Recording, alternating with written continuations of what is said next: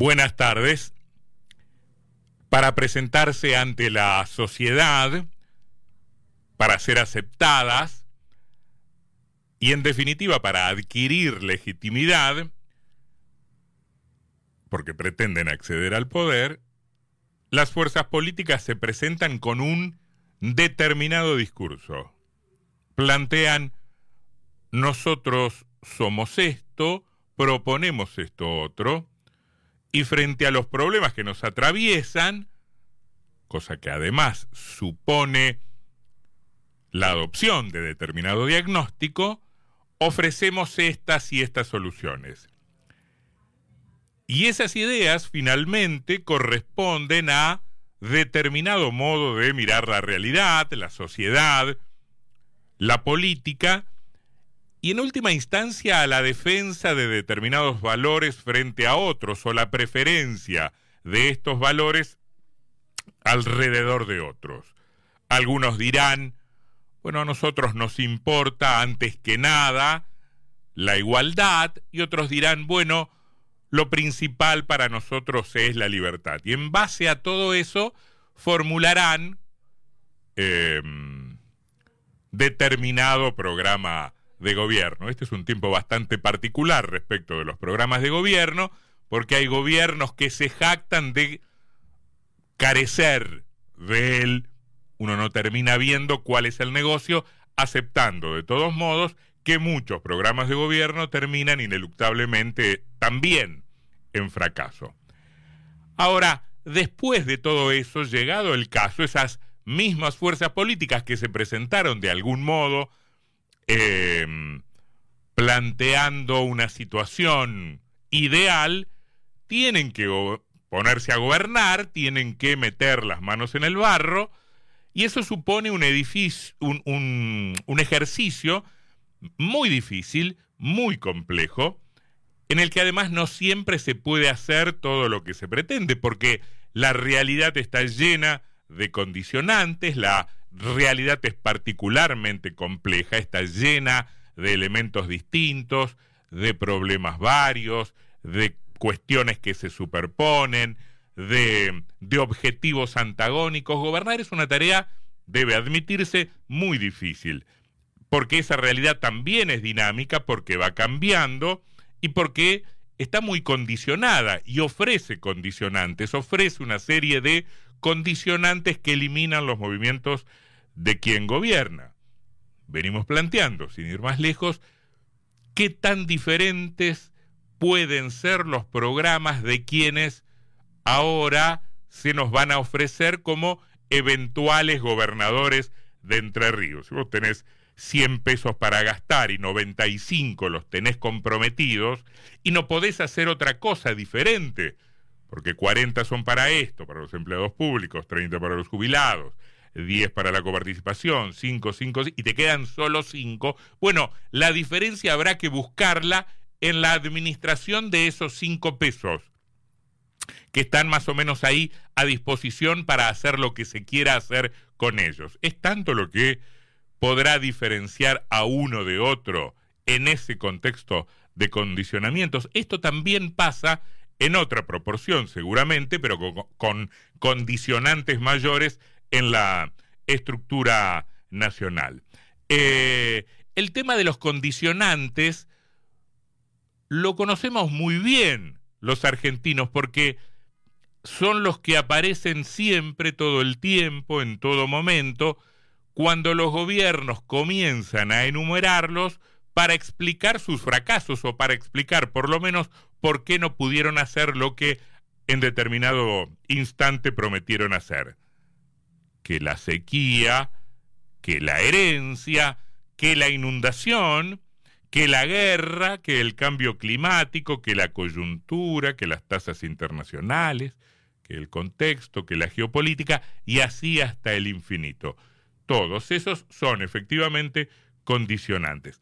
Ahora, incluso con escenarios muy favorables, o sea, esos que no presentan imponderables tan extremos, los gobiernos pueden que no sean tan diferentes unos de otros, pese a que se presentan distinto. El negocio de la política es plantear diferencias, plantear diferenciaciones. Eh, no opten por esto que es peor de lo que tengo yo para ofrecer, lo que yo ofrezco es mejor que la otra alternativa. Sin diferenciación no hay negocio, no hay negocio político.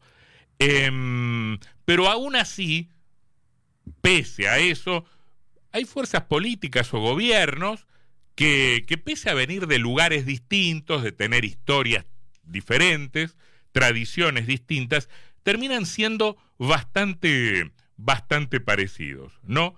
Em, incluso, insisto, pese a ese esfuerzo de diferenciación que me obliga a presentarme como el bien en contra del mal, que son los otros, como los exitosos en contra de los fracasados, que son los otros. Ahora, eh, después los parecidos o las semejanzas se terminan presentando incluso en los aspectos en los que se subraya la diferenciación. El actual gobierno nacional, el del presidente Alberto Fernández, le reprochó al anterior y le sigue reprochando, y en buena medida con razón, los increíbles niveles de endeudamiento em, que asumió en, su momento, ¿no? Em, esa es eh, la parte principal de la pesada herencia, entre otras cosas porque lo anecdótico se terminó juntando con lo estructural. La Argentina estaba alejada de los condicionamientos que objetivamente impone el Fondo Monetario Internacional y el, y el gobierno de Macri en una encerrona. Posiblemente terminó yendo al Fondo Monetario Internacional en el primer semestre del año 2018. No estábamos yendo al fondo, fuimos con la escupidera al Fondo Monetario Internacional. Hubo otro préstamo que en algún momento tomó el gobierno de Macri a 100 años, una, una cifra o un periodo eh, de un peso simbólico ilevantable. Eh, y nos convertimos de la nada a ser el principal deudor del Fondo Monetario Internacional y fuimos de Cristina a Cristalina a paso redoblado, viendo cómo se daba esa secuencia que tan bien conoce nuestra historia. Pactamos, fracasamos, renegociamos, pagamos algo, recibimos otra, otro préstamo que no sirve para nada sino para repagar el anterior y la deuda se ha ido multiplicando.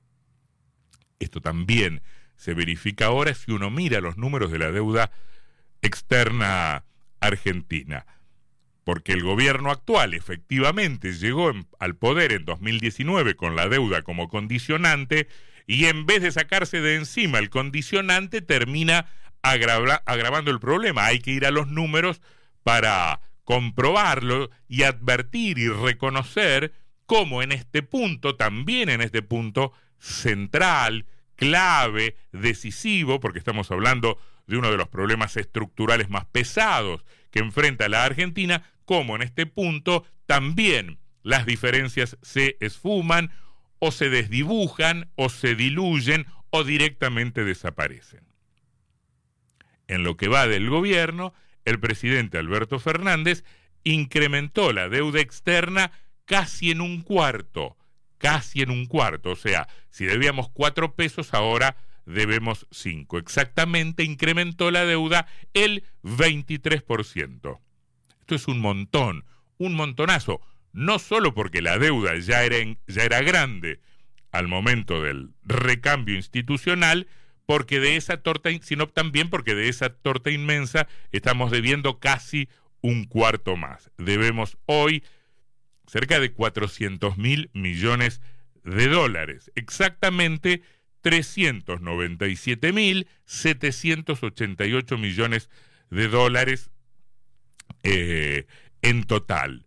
La mayor parte de esa deuda en situación de pago normal, porque todo el tiempo estamos a punto de defoltear o de desconocer la deuda o de o de estar impedidos de pagarla, pero en realidad el 95% de esa deuda está en una situación eh, normal, regular. No la podemos pagar, pero ya encontraremos un mecanismo para bicicletearla. Pero en todo caso, ese es otro problema. A diciembre de 2019, diciembre de 2019, cuando Macri le entregó los atributos del mando a Alberto Fernández y Cristina Fernández, en esa ceremonia que todos recordamos como tan cálida, la Argentina debía 323 mil millones de dólares y un poquito más. Hace tres años y medio la Argentina debía 323 mil millones de dólares. Ahora debemos 74 mil millones de dólares más. Debemos hoy 74 mil millones de dólares más de los que debíamos en el momento del recambio institucional. O sea, en estos tres años y medio, la deuda se incrementó en una cifra que es superior, muy superior al préstamo que Macri tomó en su momento con el Fondo Monetario Internacional, unos 57 mil millones de dólares, de los cuales llegaron algo más de 40 mil al país. Dos de cada tres pesos los debemos en dólares, el peso restante, subestimado por el actual gobierno, que dice, e insiste, no es lo mismo deber en pesos que deber en dólares, el peso restante lo debemos en moneda local. Es la moneda en la que nos estamos endeudando todo el tiempo a plazos cada vez más cortos y a intereses cada vez más altos. Es interesante mirar la secuencia, ¿no? Podríamos empezar en 1976 con el comienzo de la dictadura o en el 83 con el retorno de la democracia, pero podemos pensar que hace 20 años, hace 20 años, en 2003, o sea, cuando Néstor Kirchner asume el poder, la Argentina debía 145 mil millones de dólares. En 2015, tras los tres gobiernos kirchneristas, la Argentina debía 223 mil millones de dólares y hoy la deuda, después de Macri, llegando al final de Alberto Fernández, es casi 400 mil millones de dólares, casi 400 mil millones de dólares. Eh, es impresionante porque no es el doble que hace ocho años, pero casi, casi. ¿eh? Este, es impresionante cómo la deuda se va multiplicando, convirtiéndose en un objetivo condicionante para cualquier gobierno, para cualquier eh, gobierno. Em, porque todos nos terminan metiendo en el mismo embrollo, algunos afirmando ser parte del mundo, somos parte del mundo y por eso nos prestan y, y ya no estamos aislados del planeta como en otro tiempo, y otros reconociéndose como pagadores seriales, con el argumento de que pagando, pagando y pagando, em, eh, estamos comprando márgenes de decisión, estamos comprando porciones de autonomía. Pero en todo caso, con un estilo o con el otro, además estilos que se acomodan de acuerdo a la coyuntura, este, mm, estamos efectivamente hipotecados en buena medida hacia el futuro. Costos de mil gobiernos ineficientes, de no equilibrar las cuentas públicas, de vivir de prestado, de no solventar de manera genuina el déficit del sector público y antes que nada, antes que todo eso, de no poder generar y consolidar y mantener un proyecto de desarrollo inclusivo y sustentable que nos evite andar contando las moneditas como el deudor sometido al usurero. Al final de la cuenta, por afuera de las diferencias, de las presuntas o de las reales, por afuera de las distinciones discursivas, todos los gobiernos de la Argentina, como los gatos en la noche, son irremediablemente pardos, irremediablemente parecidos.